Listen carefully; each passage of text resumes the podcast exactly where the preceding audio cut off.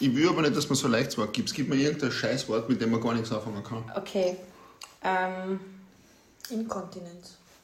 Inkontinenz. Wenn man inkontinent ist, dann hat man gewisse Organe nicht mehr unter Kontrolle. Und also spricht man von Kontrollverlust und dann war ich schon wieder im Thema drinnen. Und du sagst mir Inkontinenz und über Inkontinenz komme ich zur Kontrolle und über Kontrolle komme ich zu meiner Message. Das Thema war gelegt. Ja, ich sag mal irgendein anderes Wort. Irgendwas Banales. Keine Rolle. Nase. Eine Nase. Wenn die Nase frei ist, dann kriegt man Luft und wenn man Luft kriegt, dann darf man, kann können Dinge auch fließen. Und man kennt das ja, wenn Dinge verstopft sind und man will um jeden Preis ein- und ausatmen. Und genauso ist es in unserem menschlichen System auch. Wir brauchen, wir müssen einen Fluss zulassen, also müssen wir uns hingeben können.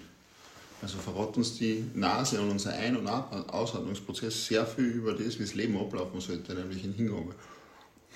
Okay, ich sage jetzt auch ins Räucherstäbchen. Räucherstäbchen. So, da, da kann ich alles machen. Ich, kann, also ich schaue mir das Räucherstäbchen an und ich kann jetzt zum Beispiel sagen, okay, ich, ich nehme Räucherstäbchen als einen Grund, damit ich eine andere Atmosphäre im Raum erschaffen kann.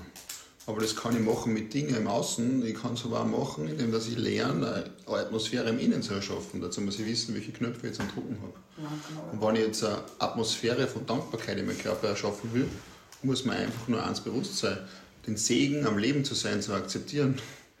Und nicht nur den Segen am Leben zu sein, sondern dass die höchste Spezies mit der höchsten Intelligenzform, das heißt, du hast die Gnade erfahren, ähm, das Leben auf einer, auf, einer, auf, einer, auf einer, in einer Tiefe erleben zu dürfen, wie kein anderes Lebewesen auf der Welt.